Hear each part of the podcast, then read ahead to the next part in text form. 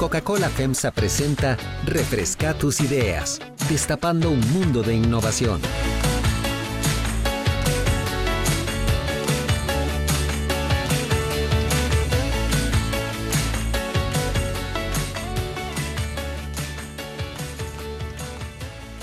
Saludos queridos oyentes y usuarios de Delfino CR, bienvenidos a un nuevo episodio de Refresca tus ideas, un podcast cargado de información bonita y positiva con el que destapamos un mundo de buena información y acompañamos al super reporte y al inicio de una semana bien linda.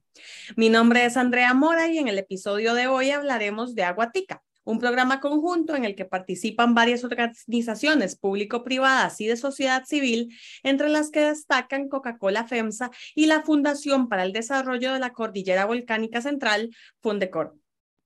Aguatica está concebido como el primer fondo de agua del país cuyo objetivo es asegurar la preserva de este bien en cantidad y calidad para las personas que habitan el territorio nacional.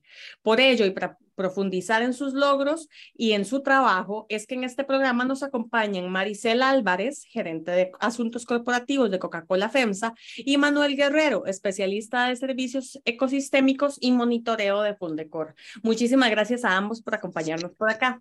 Muchísimas gracias a, vos, Andrea, a Manuel, por este espacio este, donde podemos precisamente potenciar este importante proyecto. Muchísimas gracias, Maricela, Andrea. Un privilegio estar con ustedes el día de hoy y poder compartir un poquito con ustedes lo que venimos haciendo en Aguatica. Bueno, tal vez empecemos como, como para arrancar. Estaba leyendo información mientras estaba preparando esta entrevista respecto a que Aguatica busca, entre otras cosas, que empresas como Coca-Cola FEMSA devuelvan por cada litro de agua que se utiliza en la producción de bebidas en el país 2.5 litros de regreso a la naturaleza. Quisiera tal vez empezar por ese punto porque es un, un, un dato bastante valioso. ¿Cómo lo hacen y a partir de qué tipo de acciones?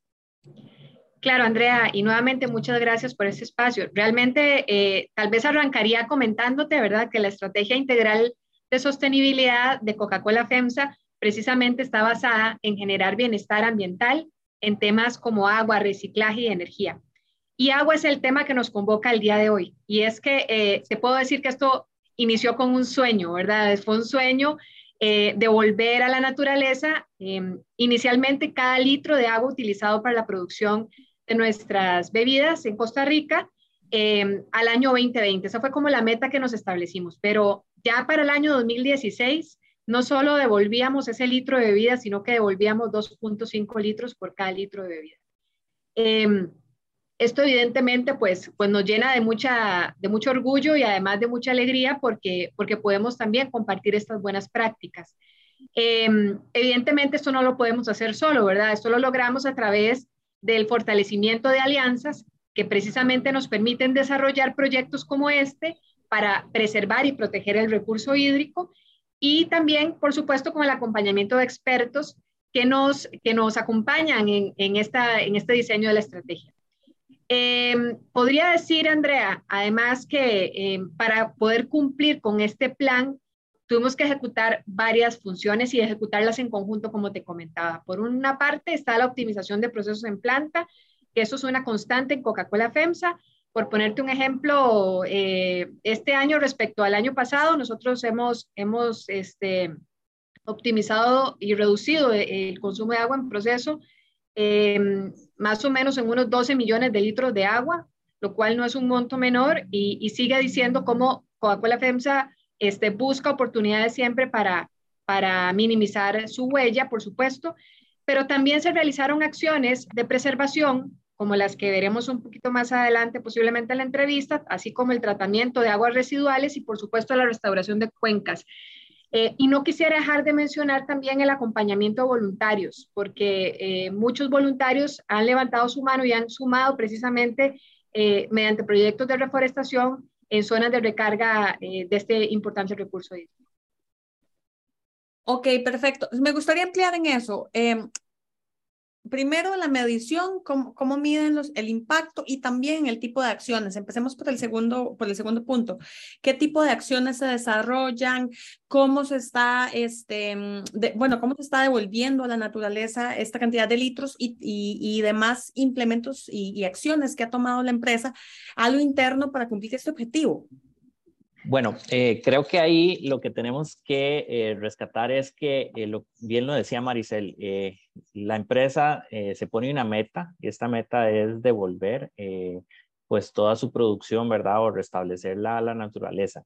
Sin embargo, para lograr eso, primero tienen que, que, que visualizar que ellos tienen una huella, una huella hídrica, ¿no? Que tienen que primero mitigar y eso lo hacen a través de su eficiencia, como bien eh, mencionaba eh, Maricel, ¿verdad? Eh, siendo cada vez más eficientes en su producción y bajando, digamos, ese consumo que se necesita para poder tener su producto. Sin embargo, esto no se puede lograr en su totalidad, porque siempre van a necesitar agua para poder producir su producto, ¿no?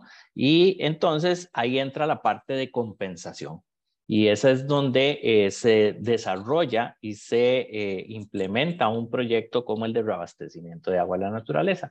Pero no es un proyecto que, que es eh, algo como, ok, sí, necesitamos proteger el bosque o necesitamos reforestar o necesitamos hacer regeneración asistida, vamos y lo hacemos. No, no, no es así. Porque tiene que tener un sustento técnico científico detrás ellos necesitan tener el, mayor impacto por cada eh, colón invertido en conservación o cada dólar invertido en conservación.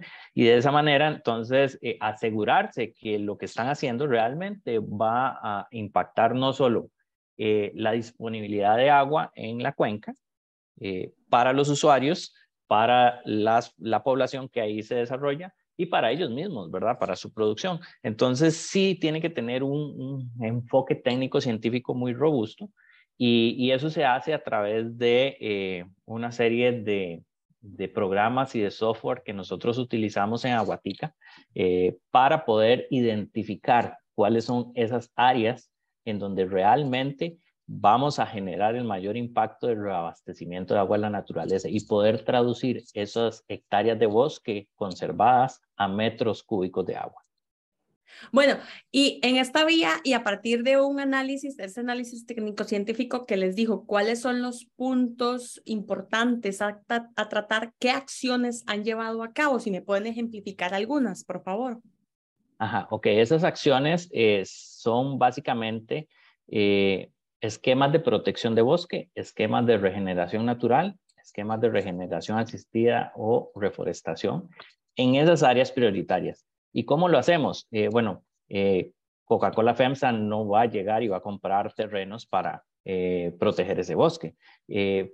Fundecor como Secretaría Técnica de Aguatica no tiene el bosque para ofrecérselo a Coca-Cola FEMS y decirle, sí, aquí está esto, ¿verdad? Entonces lo que hacemos es hacer alianzas con propietarios de estas fincas que tienen bosque eh, y se firma pues un convenio con ellos y eh, ellos pues eh, se comprometen a guardar estos bosques o a regenerar las áreas degradadas por un periodo eh, de cinco años que se renueva después eh, otros cinco años o cada tres años, ¿verdad? Dependiendo de, de, la, de la, circunstancia. Y eh, con eso nos aseguramos entonces tener estas áreas bien protegidas y demás. al momento se han protegido más de 607 hectáreas en las zonas de recarga acuífera, en la cordillera volcánica central, en los cerros de Escazú, y en las estribaciones de la cordillera de Talamanca, la parte baja, digamos, eh, buscando hacia eh, Ciudad Colón y demás. Eh, entonces, todas estas áreas, lo que se hace es que se, se firma ese convenio, se, se, le hace un monitoreo constante de la cobertura boscosa, utilizando drones, utilizando expertos que van al campo y revisan que la estructura del bosque se encuentre bien, se hace monitoreo de eh, agua, se hace monitoreo de suelos eh, y todo esto para eh, tener un control cruzado de que realmente lo que se está haciendo tiene un impacto no solo sobre el ambiente, sino sobre el recurso hídrico. Andrea, quizás tal vez ahí también para complementar lo que, lo que indica Manuel, y es que estas, estos bosques y estos espacios, estas hectáreas que se están protegiendo, son, son eh, estratégicas. ¿Y por qué digo que son estratégicas? Bueno, básicamente porque justo el gran área metropolitana está enfrentando una gran presión sobre este recurso hídrico y eh, por diferentes razones, ¿verdad? Crecimiento poblacional, este, escasez en el ordenamiento territorial, cambio de uso de suelo, en fin, por diversas razones. Y entonces, este, estas subcuencas sufren, ¿verdad? Crecientes efectos nocivos que les obliga a tomar o nos obliga a tomar a todos acciones para asegurar el recurso hídrico, como, como decías al inicio, en cantidad y en calidad. Entonces, em, estas zonas de recarga son zonas que se han identificado a través de estos estudios y que pretendemos con este proyecto precisamente la preservación, ¿verdad? Entonces, em, acciones como las que indica Manuel, pero también eh, sumando a la sociedad civil, sumando a nuestros propios colaboradores mediante procesos de, de reforestación también de estas zonas y de protección, ayudan a que esa, e, esa agua, ¿verdad?, pueda de vuelta este, Em, estar protegida y poder reutilizarse nuevamente eh, justamente en estas zonas, ¿verdad? En estas zonas del gran área metropolitana.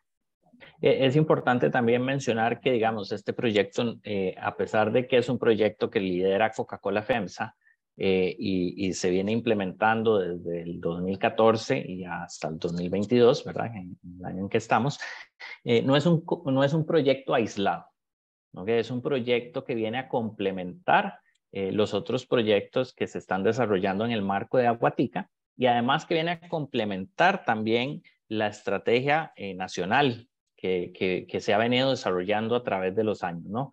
Con el pago de servicios ambientales que tiene FONAFIFO, eh, con esquemas como el, la tarifa hídrica de la empresa de servicios públicos de Heredia. Entonces, todo esto viene a sumar, ¿no? Porque, digamos, por un lado está la empresa de servicios públicos de Heredia, por otro lado está Fonafifo, pero después viene Coca-Cola y dice, bueno, yo también tengo eh, mis hectáreas de bosque y todas estas hectáreas de bosque, la SPH tiene mil hectáreas, eh, eh, Fonafifo, ni, ni, sé cuántas tiene, son miles, ¿verdad? Eh, y además tenemos las de, las de Coca-Cola. Entonces, todo este bloque viene a impactar positivamente eh, todo esto que, que, hablaba Maricel, ¿verdad? Que, que, vivimos el día a día en el gran área metropolitana con esta gran demanda de recursos, ¿no? Eh, entonces vienen a ser un complemento y vienen a, ayudar y a impactar de manera positiva, ¿verdad? el recurso hídrico en el área de influencia aguatica. Claro, porque realmente la protección de un recurso como el hídrico es algo que nos toca a todos, entonces también es parte de lo que queremos contar en este episodio, cómo hay acciones que se enmarcan en un conjunto para lograr un objetivo que se puede ver súper amplio, pero si todos, eh, si todos desde nuestra parte generamos acciones como esta, vamos logrando dicho objetivo. En la siguiente pregunta también les iba a consultar que, de nuevo, leyendo previo a esta entrevista, leí que parte del objetivo de Aguatica es proteger las cuencas y, el recurso hídrico de fuentes este, específicas, como la subcuenca del Río Grande o del Río Virilla, que son las que forman parte de la cuenca grande del Río Grande de Tárcoles. ¿Por, qué escogieron, ¿Por qué escogieron estas? Sé porque, porque tal vez tienen más impacto en el gran área metropolitana, cómo fue el, el, el periodo de, de, escogencia y también si han podido medir algún, cuál ha sido el impacto de, de, de las acciones de Aguatica en estas cuencas específicas específicas. Ok, sí. Eh, el, el, por qué trabajamos en estas dos eh, subcuencas eh, básicamente es porque ahí está el corazón de nuestro país. ahí está el gran área metropolitana. Tenemos el 57% de la población vive ahí. El 75% de la industria se desarrolla ahí. Y como eh, bien recalcó eh, Maricel, la demanda de recursos naturales, la demanda de recurso hídrico es, es, es inmensa y eh, la expansión urbana se está dando aceleradamente y esto se traduce en una degradación y un impacto ambiental muy grande, ¿no? Entonces, nuestro grupo promotor en ese momento, que ahora es nuestra junta directiva, se sentó y empezó a conversar y empezó a decir, bueno, ¿A dónde lo vamos a crear? ¿Es necesario crear este fondo de agua? Sí, pero ¿a dónde? ¿A dónde tenemos que hacerlo que genere el mayor impacto posible? Y ahí, eh, pues, escogieron estas dos subcuencas, ¿no?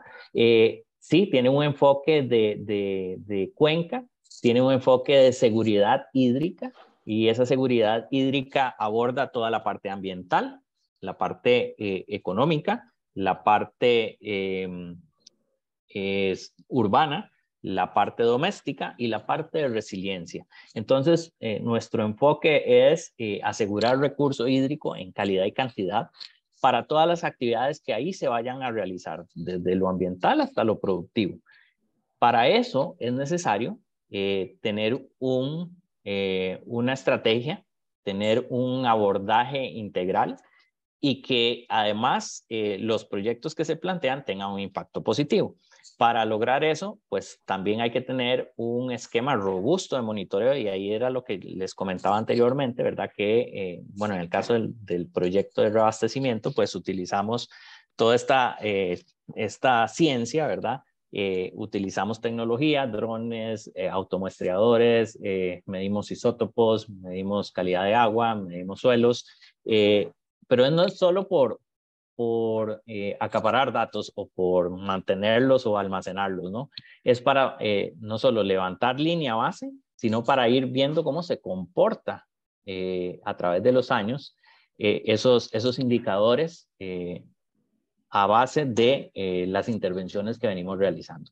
Eh, Aguatica no solo hace protección de bosque, no solo hace regeneración natural, no solo hace eh, regeneración asistida, tiene otros, otros proyectos que estamos por desarrollar que tienen que ver con buenas prácticas agrícolas, buenas prácticas pecuarias, educación ambiental, sistemas agroforestales y demás. Entonces, todo el enfoque que nosotros eh, planteamos en, la iniciativa están eh, visualizados para generar el mayor impacto posible en el recurso, en la sociedad y en la economía. Ok, también quiero preguntarle sobre el impacto humano. Eh, sí es conocido, como, habla, como decía Manuel ahorita, que el, el gran área metropolitana es el corazón de Costa Rica, pero también es un corazón que está bastante sobrecargado muchas veces, ¿verdad? Por eso también, y eso obviamente también afecta a la ciudadanía que vive en la zona. Me gustaría saber si han cuantificado cuál es el impacto humano en la, mejora de la calidad de vida de las personas que viven en, en, las zonas aledañas a estas cuencas y también cuántas personas y cuántos cantones se han visto eh, beneficiados por esta iniciativa. Tal vez arranco, eh, Manuel, antes de, antes de darte la palabra en la parte más, más técnica y, contarte que eh, un par de datos que uno es, hay 1.2 millones de habitantes que se benefician de este proyecto en 33 cantones. Entonces, si ves, no es un tema, no es un tema menor, ¿verdad? Sino que atraviesa este, un gran, un alto porcentaje, prácticamente, ¿verdad? Este, un tercio de, de, los cantones o poco más de un tercio de los cantones en Costa Rica y con un, con un alcance bastante alto de 1.2 millones de habitantes. Exacto, sí. Eh, eh, nosotros tratamos de, que, de, generar el mayor impacto posible, ¿no? Eh, no lo hemos logrado medir persona a persona, o sea, no podría llegar y decirte en cuántos metros cúbicos de agua hemos logrado aumentar en, en disponibilidad para, para una casa o para una persona, pero sí eh, al contabilizar, digamos, los metros cúbicos que se reabastecen ah, eh, por esas hectáreas de bosque protegidas o restauradas, eh, sabemos que están disponibles. Entonces ya estamos hablando de que en esas 607 hectáreas de bosque anualmente se, se reabastecen 625 mil metros cúbicos de agua al año. entonces es bastante agua disponible en el sistema que si ese bosque no estuviera, que si no se hubieran restaurado esas áreas, no estaría ahí. Y se, entonces no, no lo percibiría ni la sociedad, ni, ni, ni las empresas, ni eh, las actividades eh, que se desarrollan en el gran área metropolitana. Esos 625 mil metros cúbicos de agua redondeados eh, no le llegan directamente a Coca-Cola FEMSA. Es, esos se integran al, al, al sistema hídrico del gran área metropolitana. Y puede ser que yo los esté aprovechando puede ser que Hazel sea el que la está aprovechando o Maricel, ¿verdad? Eh, pero eh, es, es, es, de esa manera, digamos, eh, que logramos impactar el gran área metropolitana. Sí tenemos también un, un proyecto de difusión que lo trabajamos directamente con los cantones o con las comunidades que son adyacentes a las áreas donde desarrollamos el proyecto. y ahí trabajamos con las con asociaciones de desarrollo, con escuelitas, con eh, las asadas y les eh, contamos sobre el proyecto, lo que hemos logrado con el proyecto, dónde están esas áreas y, cuántos metros cúbicos de agua se reabastecen y que ellos entonces vean la importancia de tener este tipo de proyectos cerca de sus comunidades y cómo esto les beneficia eh, de manera directa, ¿no? Y un proyecto así ha tenido reconocimiento internacional. Entonces, eso también me parece una cosa muy, muy chiva y muy, muy importante para destacar en esta iniciativa. Aguatica fue reconocida por la Organización de Naciones Unidas en el marco del programa de mejores prácticas globales porque fue considerado uno de los 25 proyectos más innovadores del mundo y uno de los cinco mejores en pro de el del resguardo de la seguridad hídrica del planeta. ¿Me pueden contar un poco sobre este reconocimiento, qué implica para el proyecto, cómo llegaron a postularse y, qué ha significado para Aguatica eh, y, su objetivo? Sí, bueno, eh, nosotros nos, nos invitaron a participar. Eh, llegó una convocatoria, ¿verdad? Eh, ahora que se iba a realizar la Expo Dubai 2020. Se iba a, desarrollar en el, en el 2020, pero por la pandemia, pues tuvieron que retrasar todo, ¿verdad? Y se desarrolló entre el 2021 y 2022. Eh, nosotros nos postulamos, fueron 1.175 propuestas que llegaron y como bien decías, Andrea, solo 25 se escogieron y de esas 25, solo 5 tienen que ver con seguridad alimentaria eh, y seguridad hídrica y solo una tiene que ver con seguridad hídrica y es Aguatica. Entonces, eh, de todas estas, solo el fondo de agua es la única que estaba relacionada con recurso hídrico. Eh, esto pues nos, nos lo recibimos con las manos abiertas, ¿verdad? Y eh, súper eh, felices de que nos reconocieran, pero no solo el, el, reconocimiento, sino que esto nos abría una puerta para llegar y poder presentar lo que hemos venido haciendo a través de los años a nivel mundial, ¿verdad? Y, y ahí es donde nos invitaron a participar en, en Dubái y exponer eh, lo que hemos venido haciendo a partir de ese premio que nos ganamos. ¿no? Perfecto. Y retomando un poquito de la Expo Dubai, eh, que también es un, un, hito importante en este proyecto, les quería preguntar cómo fue esa experiencia y qué aprendizajes trajeron de ella para la continuidad de la iniciativa. Claro, eh, bueno, Dubái es otro mundo, ¿no? es, es, un país de primer mundo. Eh, nosotros eh, tenemos eh, la bendición de ser un país que ha sido innovador siempre en toda la parte ambiental, ¿no? Entonces, Costa Rica se ha caracterizado por marcar pauta en todo lo que tiene que ver con ambiente. sin embargo, hay muchas cosas en las que podemos mejorar, hay muchas cosas de las que podemos implementar y que podemos aprender de, de, países, no solo como los Emiratos Árabes Unidos, ¿verdad? Sino de los países que estaban en la expo. Eh, de allá pudimos traernos eh, un montón de, de ideas eh, a base de tecnología, ¿verdad? ellos, bueno, allá en, en, los Emiratos, como bien saben, Medio Oriente, ¿verdad? desierto, no hay agua, llueve cinco días al año cinco días al año. Y uno dice, entonces, ¿cómo hacen para eh, sostener esa megaciudad, verdad? Con esos rascacielos y demás. Con tecnología, con buena gestión de recursos hídricos. ¿Por qué? Porque tienen una necesidad y tienen que solventarla. Eh, muchas veces nosotros acá en Costa Rica eh, somos o estamos mal acostumbrados y un poco mal agradecidos de todos los recursos que tenemos a disposición.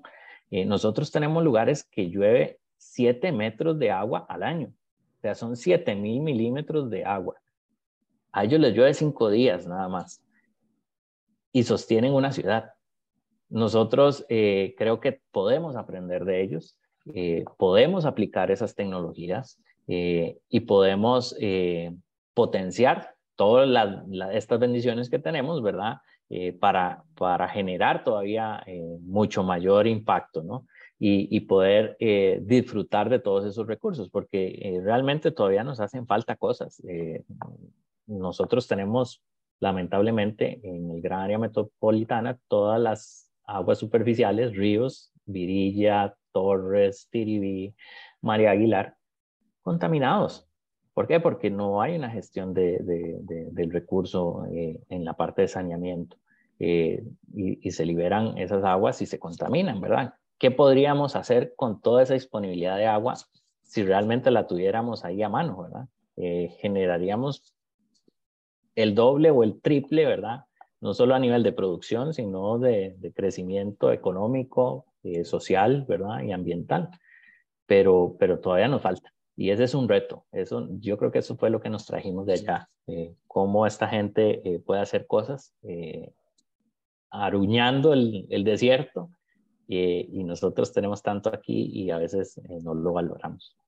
Nos valga la pena aprovechar el espacio para, para hacer un llamado a, a todos los que nos escuchan, a los consumidores, a replicar este mensaje también en los hogares sobre la importancia del cuidado, porque el agua no es un recurso inagotable, es un recurso que nos corresponde a todos proteger. Eh, ahora actualmente sabemos que, que tenemos retos en temas de agua, Ejemplos como los que coloca Manuel en, su visita sin duda nos ponen a reflexionar, pero también a, repensar las formas en las que nosotros podemos contribuir a que las futuras generaciones en Costa Rica y, por qué no, en Latinoamérica eh, puedan continuar eh, apreciando y haciendo uso de este, de este importante recurso. No, claro, porque eh, eso que mencionas, ¿se acuerdan cuando uno estaba en la escuela y le decían que el agua era un bien inagotable? Sí, fatal. fatal. Yo, creo que eso ya por dicha cambió. Ahora creo que nos toca a nosotros pues empezar a cambiar también nuestro chip y darnos cuenta que para nada, que no lo es. Así es.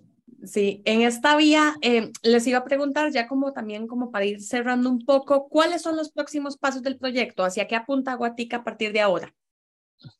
Bueno, Aguatica eh, acaba de hacer su eh, plan estratégico del 2021 a 2023. Y aparte del portafolio de inversión, que es todos estos proyectos que hemos venido hablando de buenas prácticas, protección de bosque y demás, que han sido ubicados estratégicamente para generar ese impacto, identificamos tres nuevos proyectos que también eh, están en el marco de la seguridad hídrica. Uno de ellos es un plan de seguridad hídrica para el gran área metropolitana al 2050, eh, otro de ellos es un, dashboard eh, eh, o una plataforma que nos permite integrar información ya existente en materia de recurso hídrico de diferentes instituciones y sumarle información en tiempo real y que nos permita a partir de indicadores generar escenarios y generar toma de decisiones.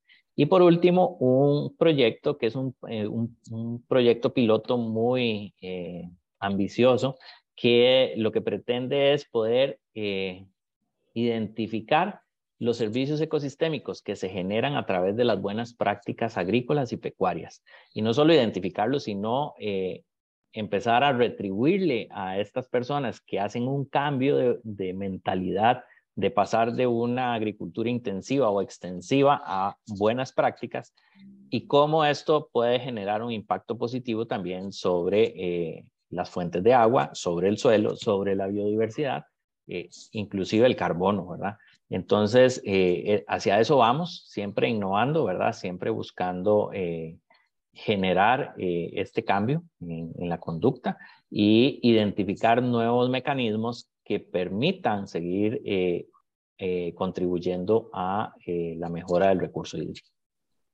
Además, espacios como estos sin duda nos, nos apoyan, ¿verdad? Para, para replicar un poco los mensajes, que, que otras compañías puedan, puedan conocer los beneficios de estos proyectos, eh, que, sepan, que sepan que además no, eh, no, no, son pocas las manos que están, que están ya puestas sobre la mesa para seguir ayudando, ¿verdad? En, en, la protección del recurso hídrico y que necesitamos más manos aún, necesitamos más gente que quiera sumarse a esta, a esta iniciativa.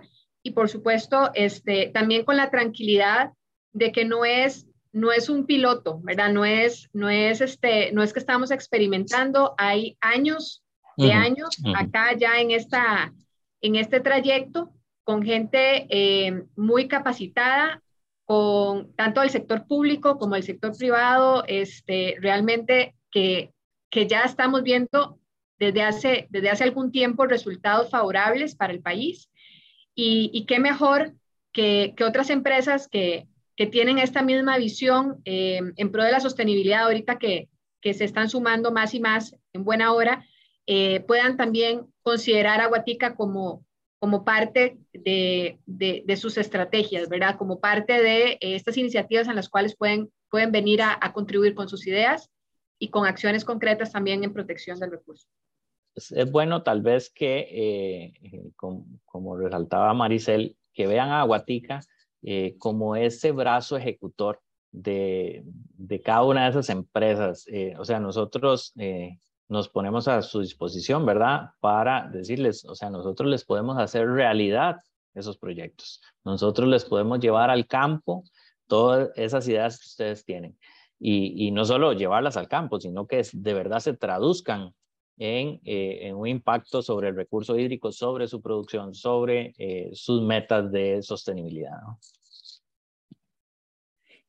Y bueno, parte de lo que buscamos también en Delfino CR con espacios como estos, como los ejemplos que colocamos en el super reporte y demás, es también que la gente se inspire y, y aproveche este tipo de ejemplos para hacer algo propio. Como hablábamos en algún momento del podcast, la lucha en pro de la protección del recurso hídrico es bastante grande y por tanto nos toca a todos, ¿verdad? Entonces, tanto empresas como sociedad civil, como, como cada uno de los oyentes de este podcast, que nos vayamos poco a poco cambiándonos aquel chip súper viejo de la escuela de que el recurso hídrico es inagotable, entendamos que no lo es y empecemos cada uno a movernos en pro de su defensa a partir de ejemplos como este que es exactamente el objetivo de, del podcast de hoy, de por qué traemos este tema a la mesa.